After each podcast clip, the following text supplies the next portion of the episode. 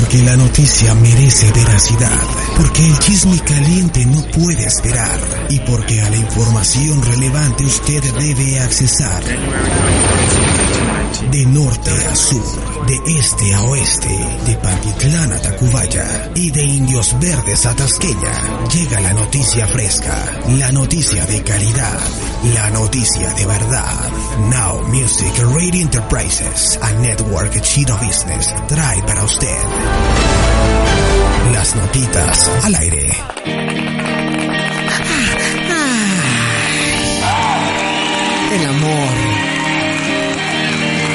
El amor, el amor, el amor. Así es, estamos en su bonita sección, las notitas al aire. Y en esta ocasión quiero hablar con ustedes, sentarme con ustedes y preguntarles si coinciden conmigo y creen que el amor es lo más bonito en el mes de febrero. Creo que no, jamás, nunca.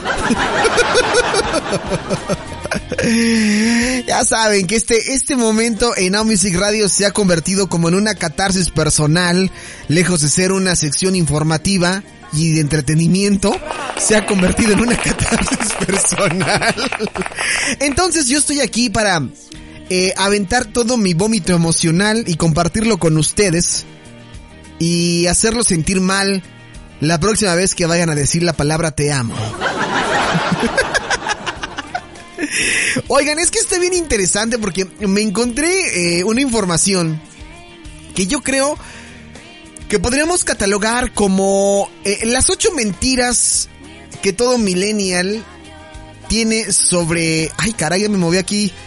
Ya moví aquí. Ah, aquí está. Las ocho mentiras que todo millennial cree sobre el amor.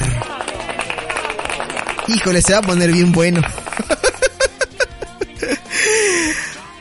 a ver, yo lo, yo lo voy a compartir porque lo encontré. No estoy diciendo que, que sea una realidad o que, o que sea mi verdad absoluta como el tío Gabo. Eso no va a ocurrir aquí en este espacio, ¿no? Pero esta nota eh, del portal fuxia.co dice que durante años eh, ha ocurrido una serie de eventualidades que confirman estos, estos puntos en los que seguramente o algunos coincidirán y creerán que pues es verdad acerca del amor. Algunas de esas mentiras que aplicaría muy bien para los millennials, ¿no? El número uno, es más, me gustaría, José, lo que me hicieras el favor de ponerme exactamente. Vamos con el número uno porque dice así. El amor es para toda la vida. Son excepcionales y más en esta época donde las parejas se, se, juran amor para toda la vida. Dicen que es lo ideal, lo más hermoso, lo más romántico. En esta vida todo es real, pero es muy escaso. Y dice aquí, con esto es una carga muy grande a la relación. Todo pensamiento tiene que durar para toda la vida. Es como, como una gran responsabilidad, ¿no lo creen? Como Peter Parker y Spider-Man. ¿Quién sabe? Esto del amor es para toda la vida. No sé qué tan... No sé qué tan cierto sea, la verdad. Yo creo que hace 30, 40 años cuando nuestros abuelos más, ¿no? 40, 50 años cuando nuestros abuelos eran obligados a a jurarse amor eterno en las buenas y en las malas, en la enfermedad y en la abundancia o algo así dice. Pues todavía era creíble, ¿no? El amor es para toda la vida, pero lo cierto es que no. Muchas cosas pueden ocurrir y creo que más ahora con la, la, las nuevas ideologías sobre las relaciones, no solamente eh, entre hombre y mujer, mujer y mujer, hombre y hombre, y todos sus derivados. Ha cambiado mucho el sentido de eh, esta palabra de el amor es para toda la vida. El amor va a durar lo que tenga que durar, ¿no? Vámonos con el número 2, Joselo. ¿Qué dice el número 2? Si me ama, me tiene que hacer feliz? A ver, espérate, espérate. O sea, ¿solo yo te tengo que hacer feliz a ti? ¿Tú no a mí? La cosa cambia, ¿no? Una relación eh, efectivamente es para dos personas, una relación de dos personas. A veces se tiene la falsa idea que uno es el que tiene que entregar todo. Por ahí he visto algunos eh, algún meme en especial en particular y no sé si ustedes compartan conmigo sobre sobre este tema de que el hombre tiene que ganarse a la mujer y, la mujer es así de, es que me tienes que dar todo. Y él le dice a ella, ¿ah, sí? ¿Y yo qué voy a ganar? Y ella dice, pues yo, ándale pues. No, la relación tiene que ser en pareja, definitivamente, ¿no? Una relación tiene que ser de dos, no más. A ver, José, lo échale, con la que sigue. Número 3. Si me ama debe de sufrir cuando no está conmigo. claro que por supuesto que no, jamás en la vida. Cuando no está contigo es el momento más feliz. bueno, depende, ¿no? Si se ha convertido en una relación tormentosa, en una relación complicada donde hay muchos pleitos, comúnmente y vulgarmente conocida como relación tóxica, puede ser que se aplique aquí. Pero no debes de sufrir cuando no estás con la pareja. Incluso cuando estás con la pareja, no deberías de sufrir. Amigo millennial. Así que si estás pasando por una relación tormentosa, donde peleas constantemente y donde hay muchos gritos, ahí no es. Ahí no es. Vamos con la que sigue, José, por favor. A ver, ¿qué punto ver.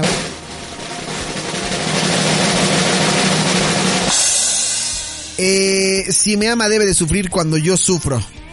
Por supuesto que no. Bueno, o sea, en parte sí y en parte no. Si la relación ha sido tóxica y ella ha estado sufriendo por ti, pues tú no tienes que sufrir por ella, ni viceversa. Aquí más bien es que la relación, como se ha complicado, lo mejor es que ninguno de los dos esté juntos y que los dos dejen de sufrir, ¿no?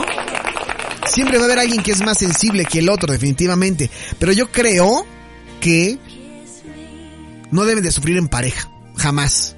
Al contrario, más bien es apoyarse mutuamente. Insisto mucho en esta parte como de, de, de cuando dices tú, ay, es que estoy buscando mi media naranja. Yo, yo sí creo en ese término.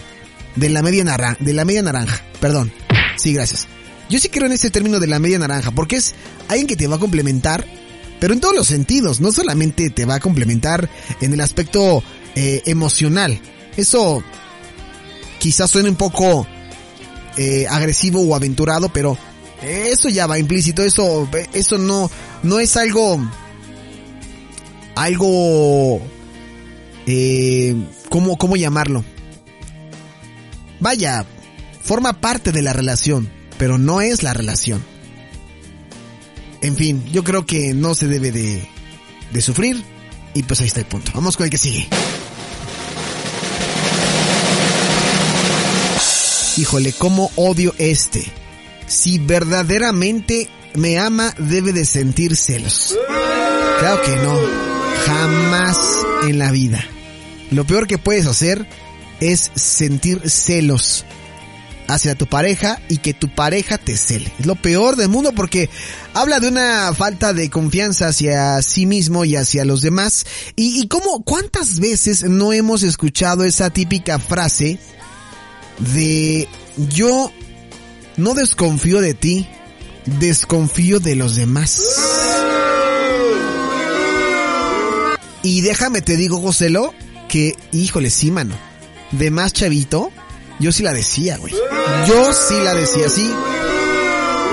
Y es una forma desesperada de decir que efectivamente estamos, eh, tenemos miedo a perder a esa persona. Pero los celos, los celos son las emociones más negativas, eh, dolorosas y destructivas que puede haber en una relación.